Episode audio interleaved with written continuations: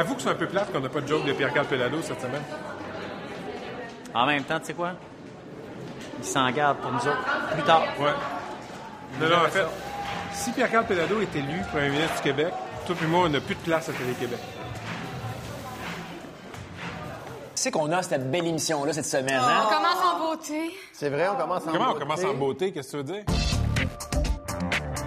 Sarah-Jeanne Labrosse qui fait Donalda. C'est tellement le rôle, le gros rôle. Là. Tout... de la saison, ça c'est clair. Elle fait la une euh, du Elle Québec avec des photos superbes. Mais c'est vraiment l'idole des ados. Là. Là, Oui. Cette année, à Cave Antigala, elle a gagné comédienne de l'année et personnalité de l'année. Elle a supplanté Marimé. Souvent, on va demander à des comédiennes comme ça qui sont dans des séries jeunesse comment tu vas faire pour transcender ça. Elle, c'est déjà sans transcender. C'est en parallèle avec euh, son rôle de Donalda. Ouais. Ariette Desabysses, qui est une jeune femme de 27 ans et qui, il y a 13 ans, a fuyé et a été euh, portée disparue pendant deux mois. Cet automne, elle a publié son livre 14 ans et portée disparue. Tout ce que vous pouvez vous imaginer, euh, ça lui est arrivé. D'atroce. C'est rough, là. Ça n'a pas de bon sens, là. Ne se peut pas. Elle, elle a été la jeune fille fugueuse. Qui s'est fait recruter par des gangs de rue en dedans de deux mois, t'as l'impression que c'est une vie. Mais pourquoi j'aurais, pourquoi j'aurais envie de lire ça? Ça, là, c'est pas en Serbie, man. C'est pas en Europe de l'Est, là. C'est là. Geneviève Saint-Germain, j'ai lu son livre. Ce qu'elle dit, c'est euh, voici comment je vis la cinquantaine. C'est très personnel, Ouais. ponctué de réflexion peut-être un peu plus globale. Avec une candeur que moi, je lui soupçonnais pas. Elle a une plume extraordinaire. Ouais. Oui, elle écrit bien. Non, non, pas elle écrit bien. Elle a une plume Ça, extraordinaire. je te dis, elle écrit bien.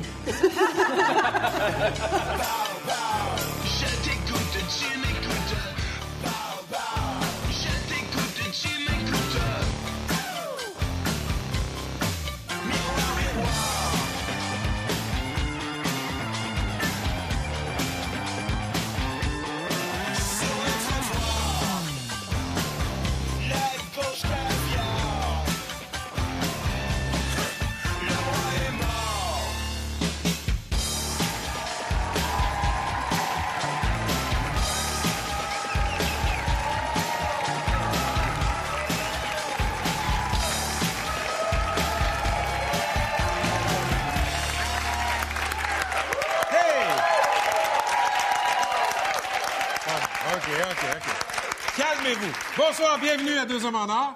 Hey, euh, c'est pas facile pour notre numéro d'ouverture parce que Pierre-Carl Pelado s'est tenu tranquille cette semaine. Oui, c'est comme- un deuil à faire, hein? C'était déjà écrit nos blagues. fait que- Mais il y a quand même de l'action en politique. Par exemple, la chef par intérim du Parti conservateur, Rona Ambrose, a voté contre l'équité salariale. Oui, oui. Une femme qui vote contre l'équité salariale. Oui. Mais la question dans tout ça, euh, pourquoi c'est pas cette Rona-là qu'on a vendue aux Américains?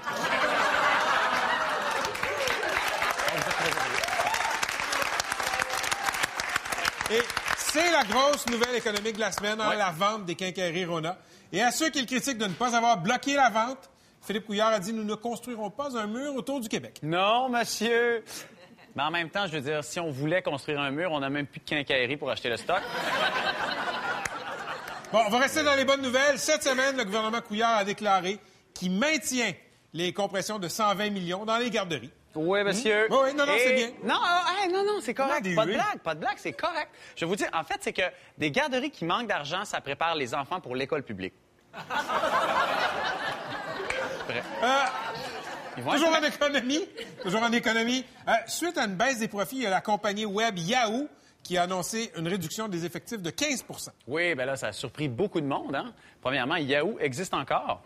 Ça, c'est... euh, Non, je sais même pas, je te dire. Que- Euh, mauvaise nouvelle en sport. hein. Après sa triste défaite, on a appris que le boxeur Jean Pascal aurait besoin d'une très longue pause. Oui, Ouais. oui, bon, la bonne nouvelle, c'est que de la façon dont il s'est battu à son dernier combat, ben, il est en nomination pour le Nobel de la paix. Il y a des chances. Euh, Oh! Sinon, sinon, on a découvert cette semaine que la personne la plus âgée au monde habiterait à Laval. Oui. Elle aurait, elle aurait 120 Laval, des gens de Laval. 120 ans! Wow! 120 ans! 120 ans.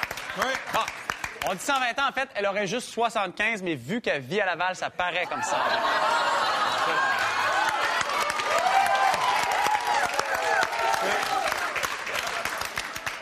Pas de conviaux, j'espère. Non, OK. Bon. euh, cette dame-là, euh, euh, on rit, mais elle a survécu au tremblement de terre de 2010 euh, en Haïti. Hein? Et, et je pense même qu'il va y avoir un film sur cette femme-là qui est d'origine haïtienne. Oui, qui devrait être produit d'ailleurs par Louis Morissette. Donc, son rôle va être joué par Janine Suto. Voyez-vous? Non, mais C'est- 120 ans quand même. 120 ans. Oui, je sais, c'est extrêmement impressionnant. Tellement. Et écoutez, elle est, elle est tellement vieille, c'est pas une blague, là. elle est tellement vieille qu'il paraît qu'elle aurait déjà vu le Canadien gagner.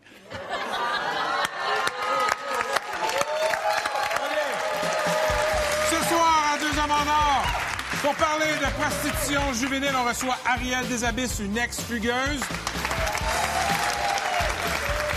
Elle nous présente son nouveau livre qui traite de la cinquantaine. Qu'est-ce qu'on fait à 50 ans? On s'assume ou on pleure en petite boule dans un coin? Geneviève Saint-Germain a toutes les réponses.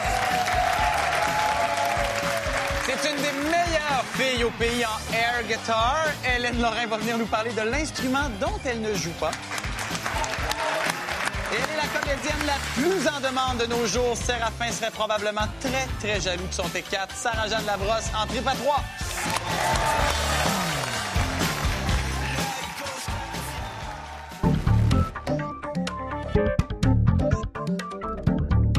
Chez les jeunes, t'es une méga star, puis leurs critères sont très hollywoodiens.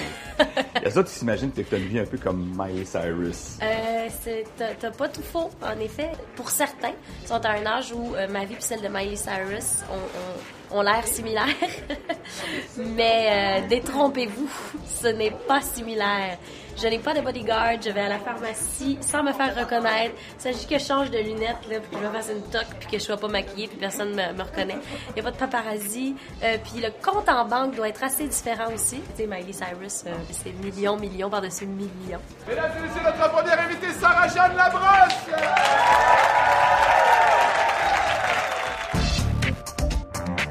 Non, mais ça aussi, Donalda, c'est un gros mandat. Là. Je veux dire, ça a été une série, on l'attendait euh, avec impatience. On avait hâte de voir qu'est-ce que ça allait être, la nouvelle moussure. Superbe s'attaquer à ça, ben chapeau, là. Qu'est-ce qu'elle connaissait du personnage avant de se faire proposer le rôle? Je t'écoute, tu m'écoutes.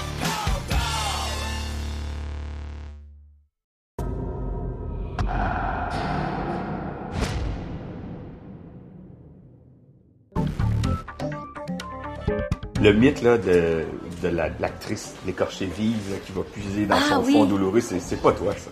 Ce, fa- ce fameux mythe euh, d'artiste torturé, euh, non, je l'ai pas. Mais j'ai plein d'insécurité quand même. Je pense que pour rentrer dans, dans l'union des artistes, il faut à la base être insécure, parce que sinon on rentre pas. En tout cas, je n'ai pas rencontré un qui n'est pas insécure. Euh, mais, euh, mais je suis pas torturée. Vraiment, je pense à un bonheur qui est assez facile. Puis ça me vient de, de ma famille. Puis de... aussi, j'ai, j'ai pas à me plaindre de quoi que ce soit. Je suis assez choyée. Je suis en santé. Puis j'ai des bons amis. Puis j'ai une bonne famille en santé. Fait que là, j'avais pas le bonheur facile. là.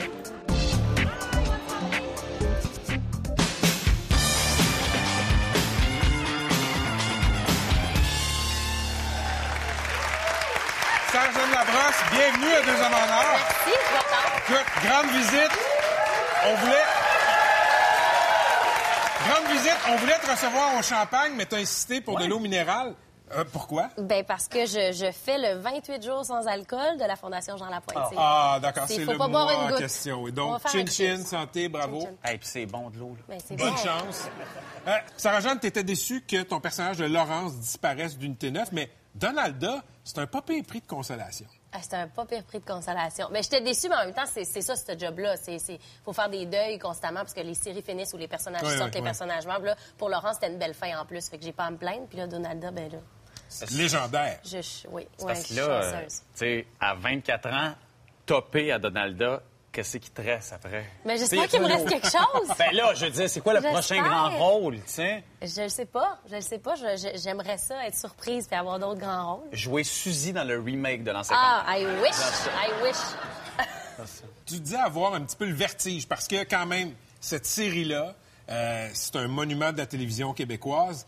Tu disais avoir le vertige avant la diffusion. Maintenant, c'est commencé. Comment tu te sens? Euh, j'ai moins le vertige. C'était le fait que ce soit un rôle qui peut être comparé avec euh, d'autres euh, comédiennes qui l'ont joué avant Ouais. moi, que ce soit une relecture, que c'était quand même attendu avec une brique et un fanal. Pas par tout le En monde, effet. là. Il y en a qui Non, avaient c'est super risqué, Beaucoup de gens se demandaient pourquoi on fait ça. Exactement. Fait que ça, ça, ça me donnait un vertige. Mais euh, finalement, là, les commentaires sont bons. Les échos que j'ai, c'est comme c'est super constructif, c'est super même. euh, tout le monde est épaté, tout le monde est emballé par Ça le va bien. projet, ça va super bien. Ouais. Fait que là, ça, ça tombe un peu. Ouais. Mais c'est- c'est drôle parce que, bon, tu parlais des comédiennes qui ont joué ce rôle-là avant Ouais. et tu as dit aussi de ne pas avoir regardé la série d'origine. Ouais. Pourquoi c'était tellement bon? C'est tellement bon. Ben oui, Non, non, ça a mais- bien vieilli. C'est de la Comme- bonne comme tout Mais ce qui c'est est la en même télé, technologie qu'aujourd'hui, mais Ouais, ça se ressemble finalement. C'était écœurant. Non, mais, mais pourquoi pas, pas avoir regardé le- cette série-là culte qui a duré je sais pas combien d'années? Ben, euh, il y a plusieurs écoles de pensée. Il y a certains comédiens qui ont vraiment regardé puis qui ont, qui ont essayé euh, de rendre honneur à ce qui avait été fait ou qui ont essayé de faire complètement différemment parce qu'ils voulaient s'en aller dans une autre branche. Moi, j'ai, je m'étais tellement fait dire qu'on on la voulait nouvelle, la Oui. Donalda. Ouais. À, à- à la base, elle est réécrite. Là. C'est pas tout moi qui l'a transformée. C'était vraiment changé au texte. Puis on me l'a répété, répété. Donc moi, je me suis dit, euh, je, je me lance avec un nouveau personnage comme si ça avait jamais été fait avant. Parce Tu veux que pas le- être teinté. non, c'est ça. Puis le personnage est nouveau. Mais là, depuis le tournage, j'en ai vu Ah oui? plus. C'est arrivé rapidement quand même, le, le fait, l'audition, le tournage. Ouais, ouais. Un mois après l'audition, j'avais 80 scènes de tournée. Fait que, OK. tu sais, le- écouter des, des- des dizaines et des dizaines d'épisodes, ça m'aurait pris du temps. J'ai préféré lire les nouveaux puis me concentrer sur le nouveau OK. personnage. Ouais. Écoute, tu, euh, t'es, je pense qu'on peut le dire, t'es l'idole des adolescents, adolescentes. T'es, Le euh, 3-4. T'es, wow, ouf, 3, 4, 100 000. Et, euh, non, on va se dire la vérité, là. Euh, et euh, tu joues dans la populaire série avec Le Chalet. Tout le monde en parle. C'est la grosse affaire. Le Chalet. Et je me demande, tu sais, tu reçois beaucoup d'amour des enfants. Et Cet amour-là, est-ce que parfois, il peut être difficile à porter? Je je pense qu'il y a sûrement une certaine pression qui est mise sur moi dans le sens que on me prend en exemple, Ouais. malgré que j'ai pas demandé d'être prise en exemple, ou j'essaye pas d'être prise en exemple.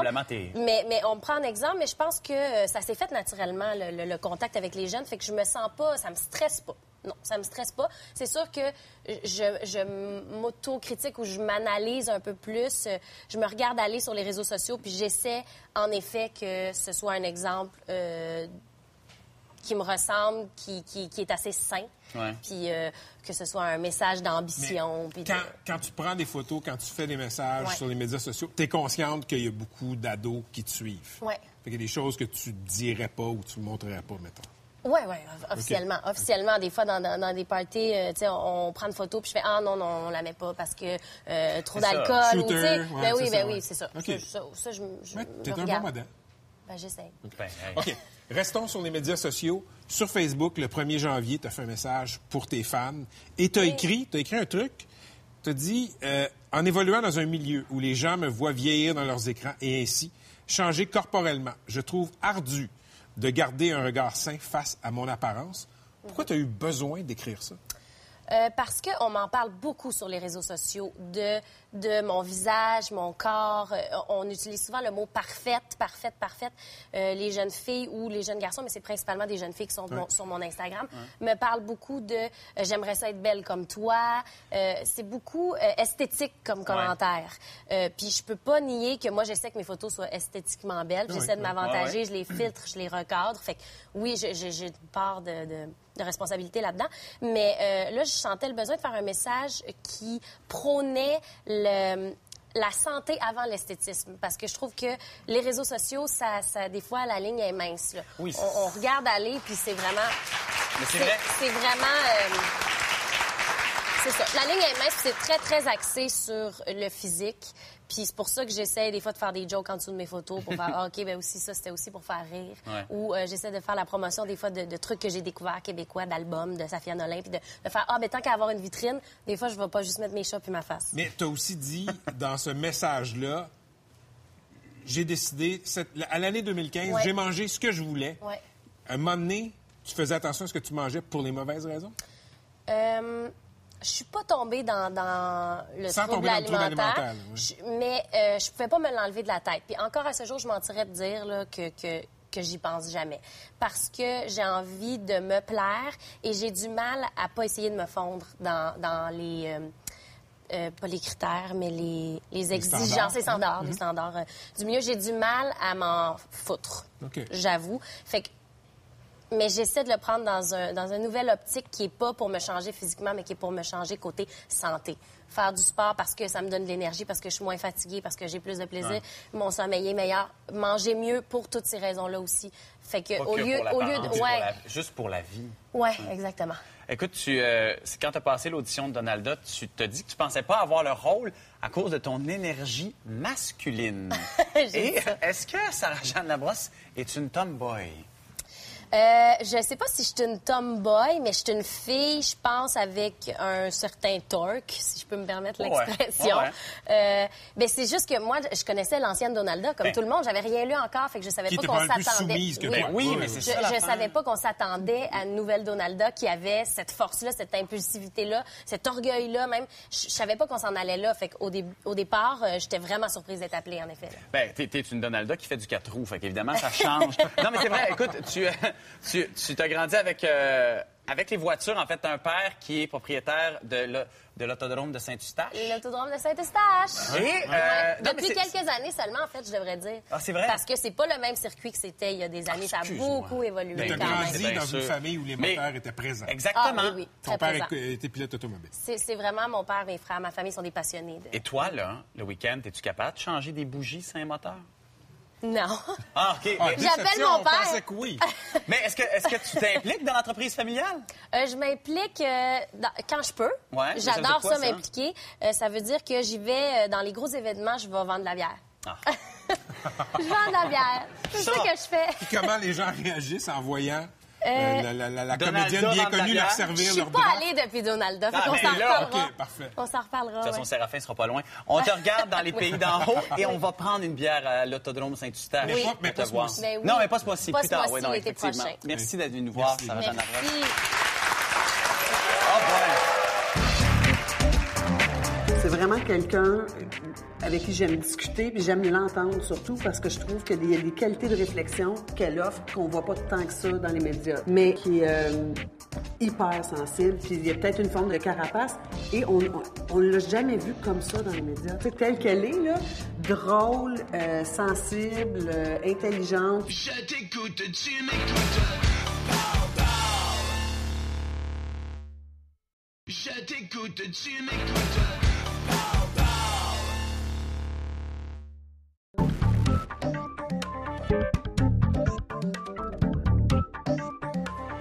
Pouvais commenter, le- entre autres, le style néo-coquet de Pat Néo. cette année. Ça vient avec une nouvelle silhouette, ça aussi, hein? Ah oui? Hein, T'as-tu vu ça? Non, mais c'est- ça a été trois ans de travail pour qu'ils finissent par s'habiller comme du monde.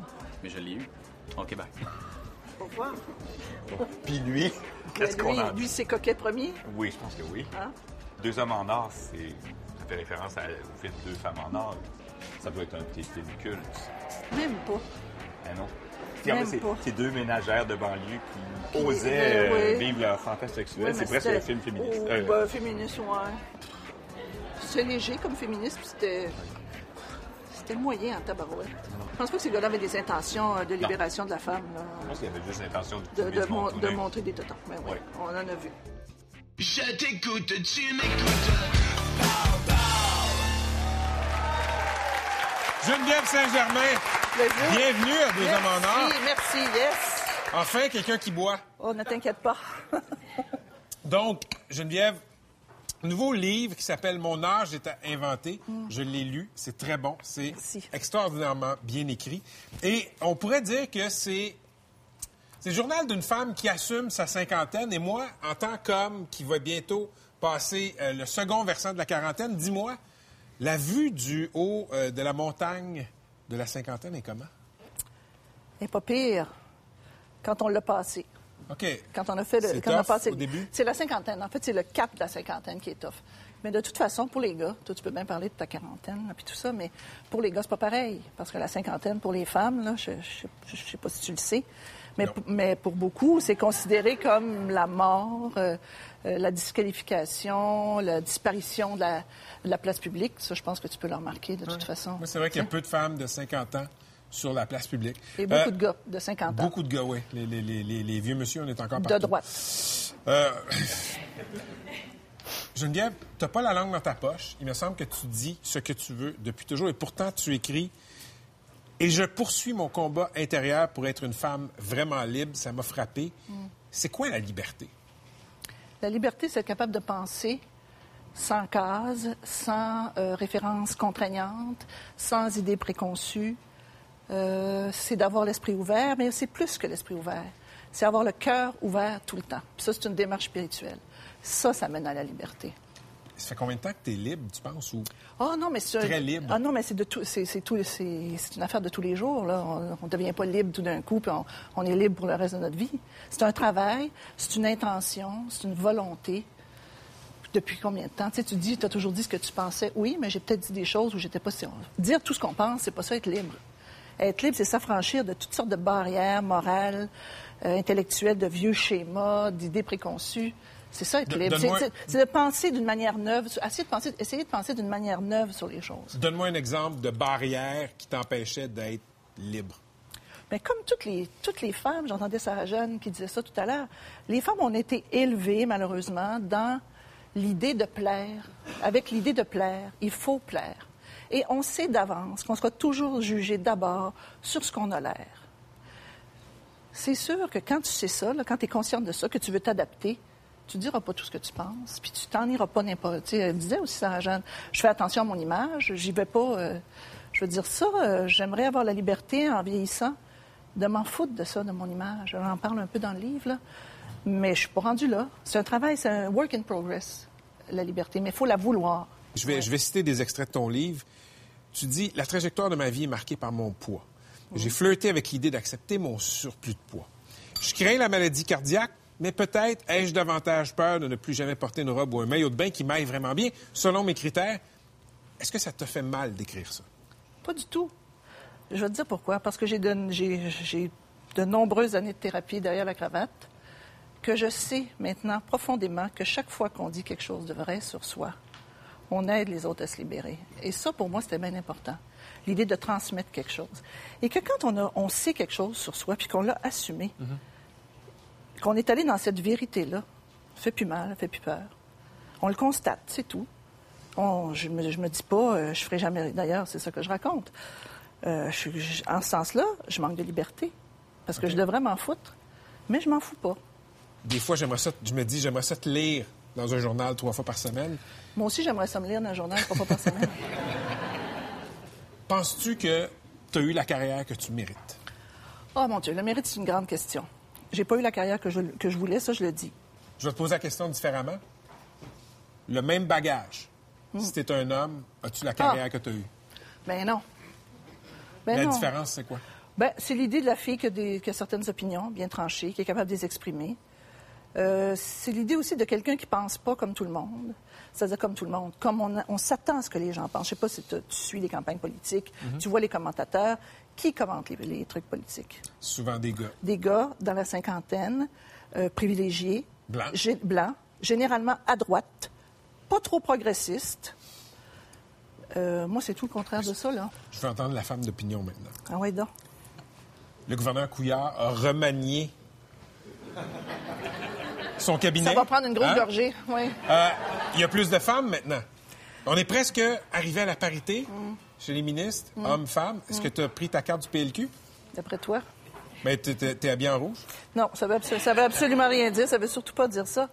Je pense que il y a Aurélie Langto qui a écrit Les libéraux n'aiment pas les femmes. Moi, je pense que les libéraux n'aiment pas les femmes intelligentes. Oh! Qu'est-ce que Qu'est-ce que tu veux dire? Je pense que Charel avait déjà prouvé aussi, c'est que les. Pas toutes, là. Il faut, faut- faut que je fasse attention, que je me mesure un peu.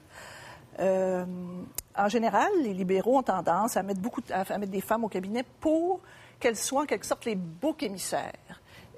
Dans le temps de Charest, elles protégeaient Charest. C'était comme si elles appelaient ces Charlie's Angels, je sais pas trop.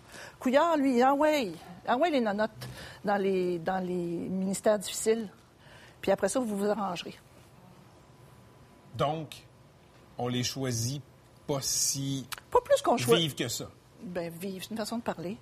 Je ne veux pas por- porter de jugement sur les personnes, mais quand on les écoute s'exprimer, quand on voit encore aujourd'hui, il y avait une... une Lucie Charlebois. Oui, qui Ouais. s'exprimait, Sur les, sur, sur les fugueuses. sur les fugueuses, c'était pas fort, là. J'aurais dit la même chose d'un homme. Tu sais, je trouve pas sa mamade plus brillant que Lucie Charlebois. Mm. Mais, Marcel Aubu. oui. Ah, laisse-moi finir ma question. Marcel Aubu, on a suivi sa saga. Euh, il a été expulsé du comité olympique canadien, disons, pour des délits de mononcerie, on va appeler ça comme Ah, ça. mon Dieu, moi, je dis pas ça. Euh, Moi, je dis pas mon nom cri tout. Et, et si Marcel Aubu était une fable, qu'est-ce que cette fable-là dirait sur notre société? Ça dirait en fait que quand tu as du pouvoir, tu peux en abuser. Parce que ce que, ce que tu considères comme une mononclerie, là, moi, je considère ça comme un abus de pouvoir parce que j'imagine les personnes autour de lui, les filles, en fait, qui ont été soumises à ça, des attouchements, des commentaires déplacés. Euh, il y a une, secrétaire, entre autres, une adjointe qui racontait qu'il l'appelait à toute heure, il faisait faire toutes sortes d'affaires. Ça, c'est de l'abus de pouvoir. Et avec ça, il y a sa grosse main sale qui se met sur, le corps des femmes. Je veux dire, il faut, il faut pas être une femme pour appeler ça mon oncle. Parce que ce que tu vis quand tu es en face de ça, c'est un chaos interne épouvantable. Tu as peur, tu as peur de perdre ta job, tu as peur de parler, tu te sens pas appuyé par personne. Fait que mon oncle, je trouve ça bien faible pour parler de Marcel Aubu. Moi, je dis que c'est un gros abuseur de pouvoir.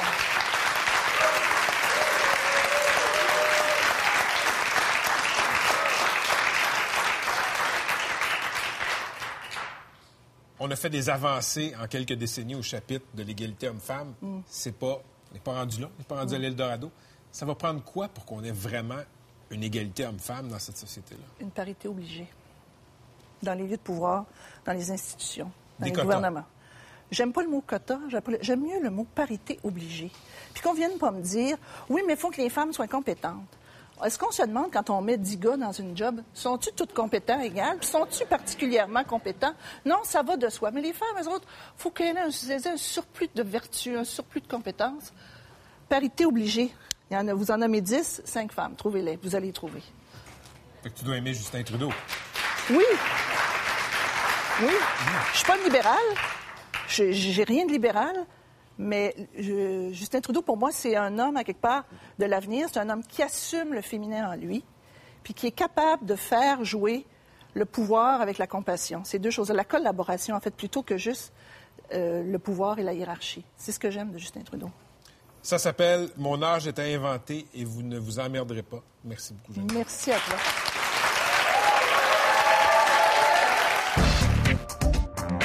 Ariel Desabysses a fugué quand elle avait 14 ans et ça, c'est le récit de ses deux mois d'enfer qu'elle a vécu. Puis d'enfer, euh, pris dans les gangs de rue, dans une spirale extrêmement rapide vers le fond.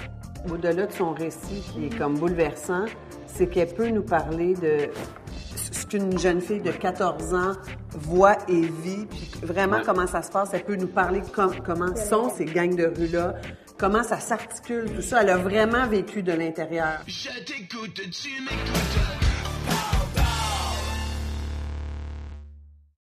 Je t'écoute, tu m'écoutes.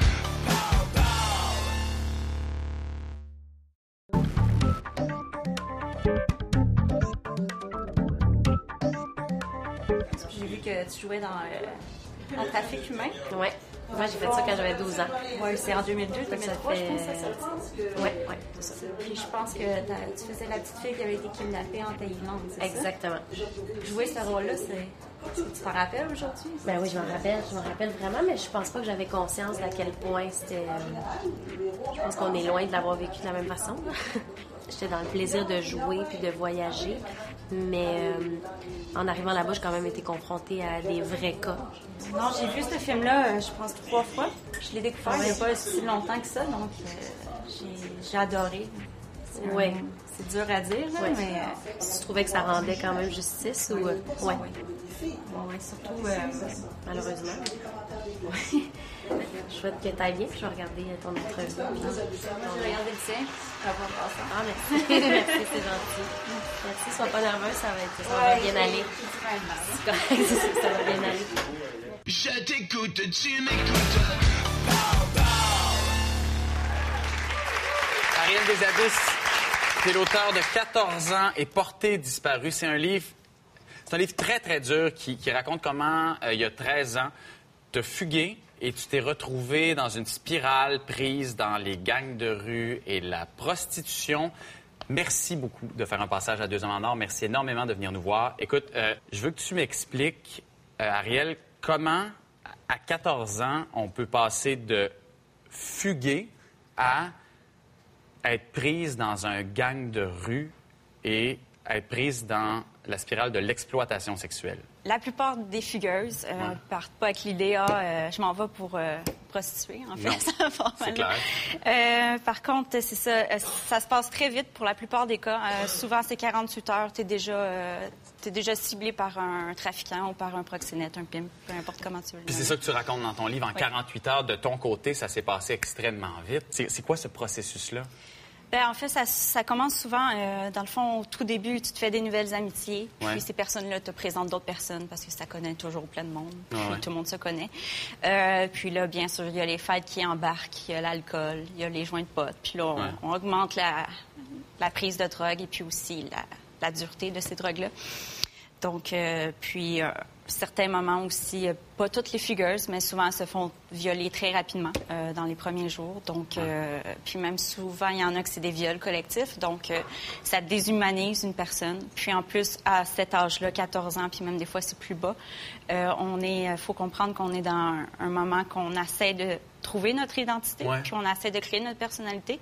Puis pendant que tu es censé te créer ça, ben, on vient te détruire au moment même. Donc euh, c'est très facile de nous manipuler puis de nous donner. De venir jouer avec ça. Ouais.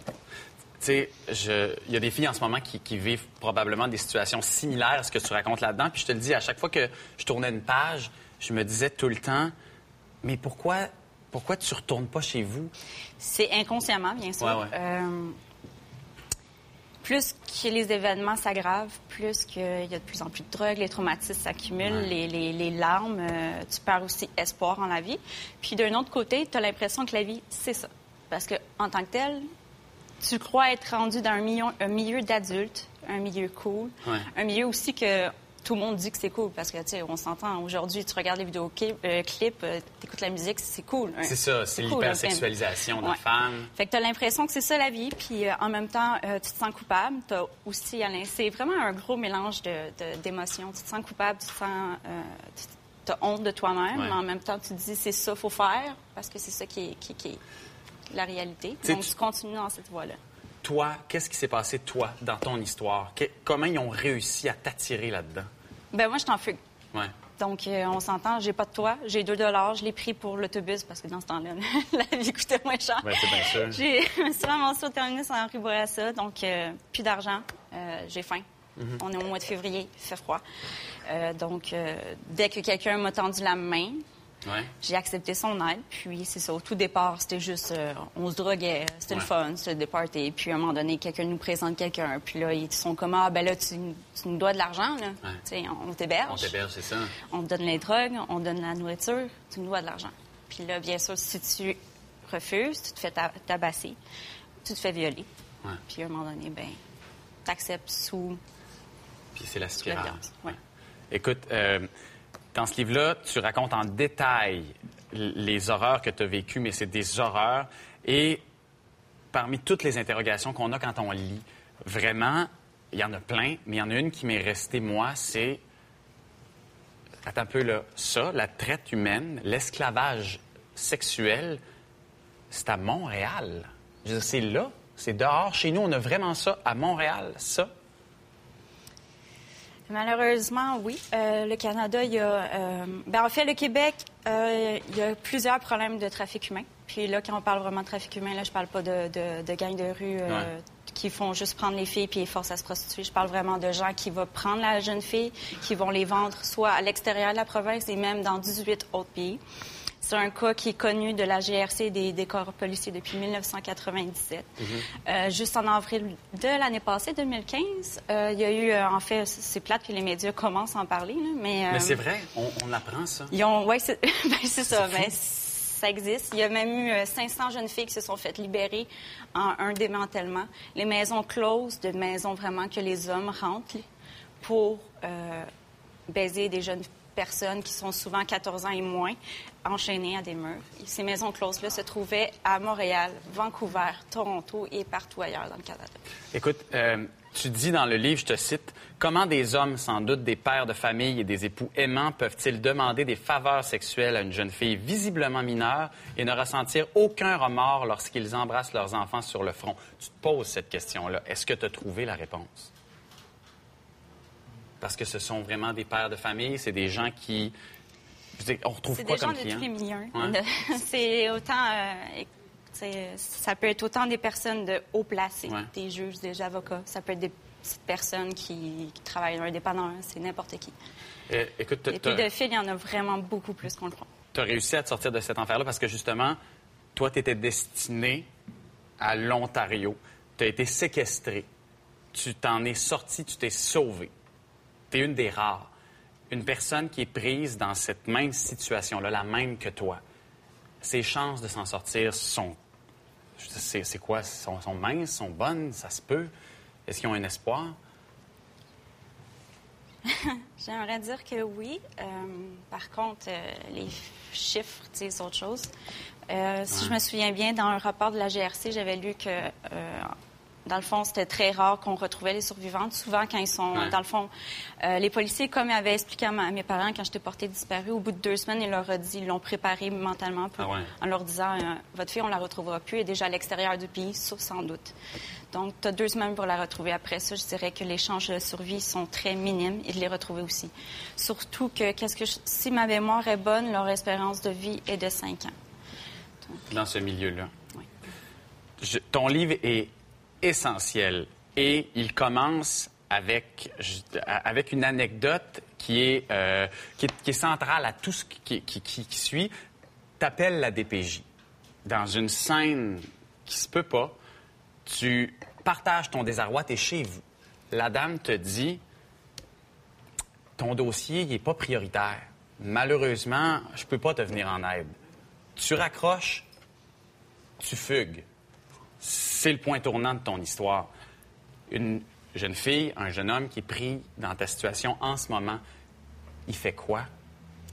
Euh, ben, euh, comme à la fin de mon livre, j'ai mis un, un annexe complet avec les ressources, les organismes qui peuvent venir en aide, parce que malheureusement, c'est vrai que la DPJ est débordée. Ouais. Puis si on parle il y a, de, il y a 13 ans, aujourd'hui, c'est encore pire. Euh, donc, ils n'ont pas assez de ressources pour Ouais. venir en aide à tout le monde. Par contre, dans la...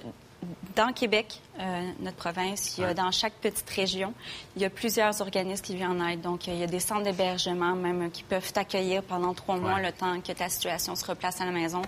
Euh, il, y a des, il y a des travailleurs de rue, il y a, euh, il y a aussi des organismes qui viennent en aide aux victimes d'exploitation sexuelle et de trafic humain, euh, d'agression sexuelle ou d'inceste même, parce que c'est de plus en plus Ouais. répandu aussi.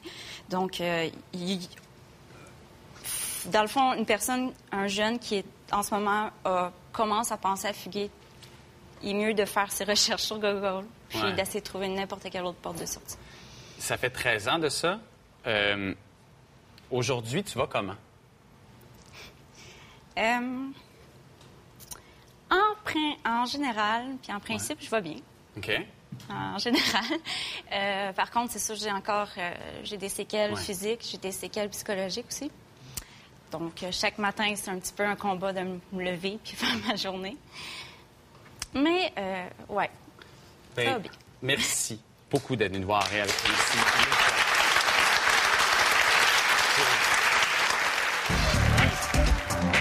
Hélène Lorrain, c'est une professionnelle du air guitar. En fait, c'est la championne québécoise de air guitar. être professionnel du air guitar. Yeah! Nice! C'est une experte universitaire. Elle a fait son mémoire de maîtrise sur le sujet. Mais voyons, ce serait pas plus cool si elle jouait de la guitare? C'est beaucoup trop de travail. Ouais, c'est ça. Elle a pris son temps à écrire ça, mais apprendre à jouer de la guitare, Ah. c'est beaucoup trop.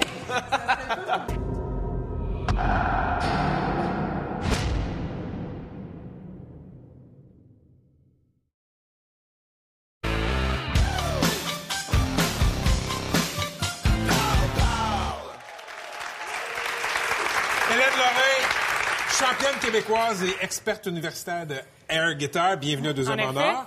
Merci C'est- une discipline impressionnante et méconnue. Euh, é- écoute, t'es championne de air guitar. Oui. Comment on en arrive à être championne de air guitar?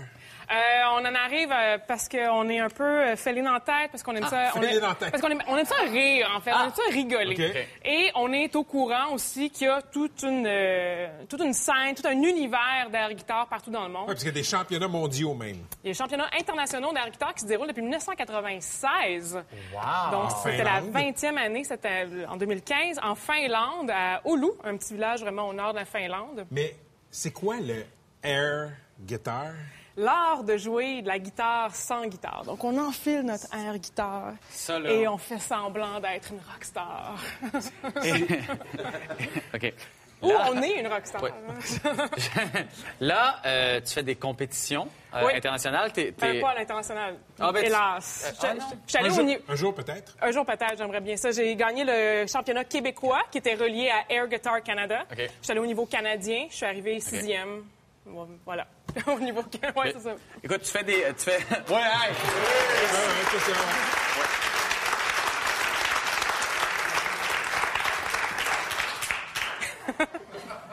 Tu- tu- Hélène, tu, euh, tu fais des compétitions euh, de air guitar et là, tu vas me dire, c'est au premier, au deuxième, au troisième ou au huitième degré que tu fais ça? C'est comme... euh, à tous les niveaux en même temps. c'est ironique de même, genre. Ouais, comme OK. 360. Ah ouais, Qu'est-ce qui est vraiment le fun avec les compétitions d'air guitare, c'est qu'il y a un, un espèce de double discours simultané et, et qui, qui est complémentaire.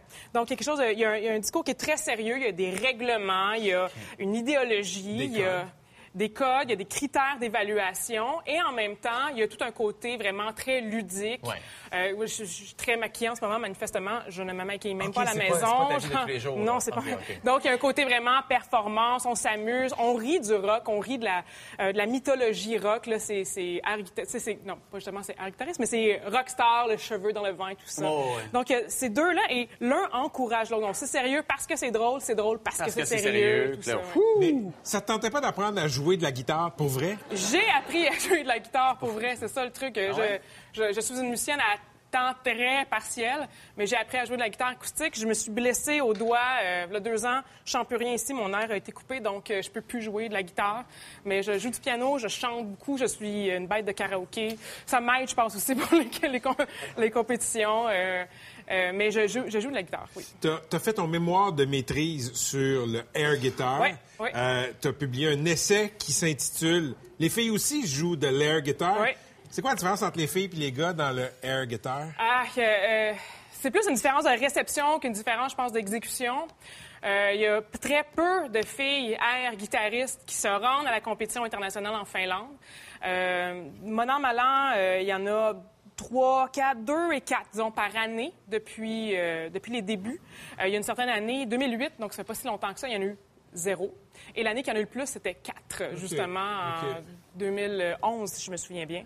Euh, donc, il y a vraiment beaucoup d'enjeux. La guitare elle-même est un gros enjeu, la guitare électrique réelle. Oui, c'est ça. Dans le vrai rock, la différence entre les hommes et les femmes, elle est grande? Ou... Elle est, elle- oui, elle est, euh, oui, elle est très grande. Euh, comme disait Geneviève Saint-Germain tout à l'heure, les, les, non seulement les femmes dans la vie, mais les femmes dans le rock sont tout le temps jugées sur leur attribut corporel.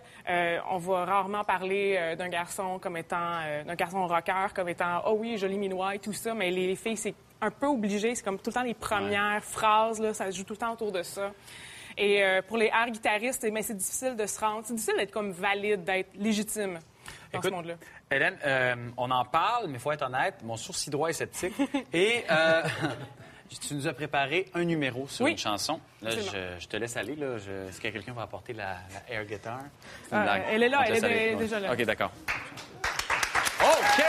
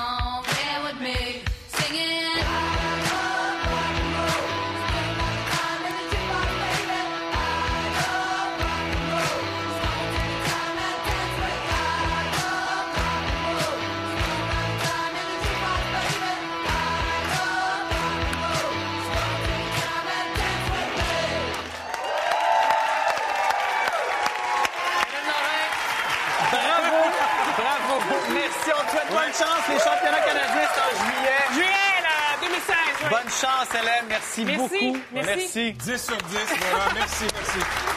C'est tout pour nos amendeurs. La semaine prochaine, l'immortel, sauf dans les nous, France Castel est avec nous. Bon week-end.